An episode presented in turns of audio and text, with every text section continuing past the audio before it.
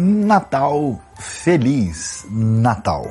Lucas capítulo 2 conta a história mais bonita de todos os tempos. Lá nós ouvimos o texto dizer em alto e bom som que na cidade de Navi hoje nasceu Cristo, o Senhor, o Salvador. E o texto prossegue e diz que eles haveriam de encontrar o bebê envolto em panos numa manjedoura.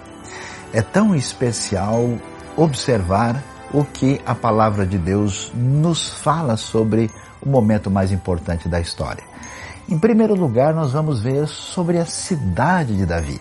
Isso quer dizer que aquilo que tinha sido dito pelos profetas, que tinha sido avisado, ou seja, o momento mais importante da história estava no calendário de Deus, era um planejamento que iria acontecer. Depois nos fala que aqui está o Salvador, o Senhor.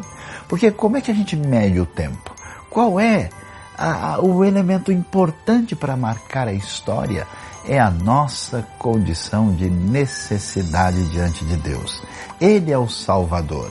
O Natal não é apenas uma comemoração quando a gente festeja de maneira especial nas nossas famílias ou trocando presentes, mas é muito mais profundo do que isso, porque nos fala daquele que veio resolver a nossa ruptura, nosso distanciamento daquele que é o nosso Criador e que também é o Senhor.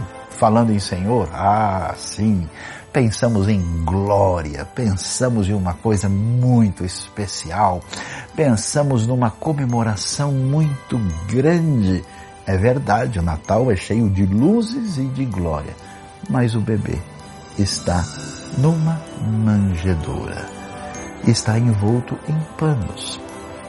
Evoca simplicidade, humildade, o caminho da salvação de Deus, que mostra o que há mais de glorioso, da maneira mais simples, singela e especial. Deus abençoe a sua vida. Deus abençoe profundamente o seu coração.